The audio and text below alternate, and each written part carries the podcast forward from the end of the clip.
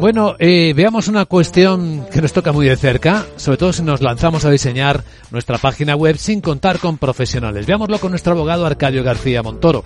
Buenos días, abogado. Buenos días, Luis Vicente. ¿De qué hablamos?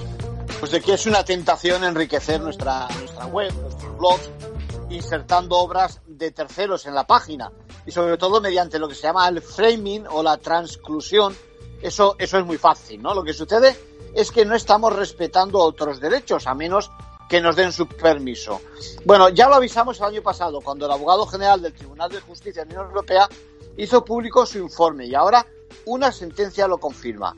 Tampoco a nosotros nos gustaría que nos lo hicieran y la clave está en si como titulares de derechos de autor hemos adoptado pues algún tipo de medida restrictiva contra ese framing. La justicia apunta a que solo se puede limitar nuestro consentimiento a través de medidas tecnológicas efectivas. Así que ya sabemos. Cuidado con ello, cuidado también con los fraudes. Parece que hay nuevos intentos de simular la imagen de la CNMV, ¿verdad? Pues sí, en manos de la policía está el caso. Contactan con los inversores, piden todo tipo de información y no es el proceder habitual de esta institución, ¿no?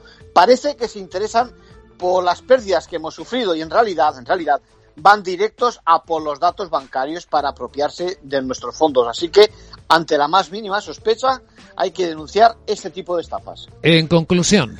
Pues ya sabes, vivimos en un mundo que va muy rápido, no debemos bajar la guardia demasiado porque siempre hay otros ahí fuera que se aprovechan de nuestro exceso de confianza. Así es, gracias abogado.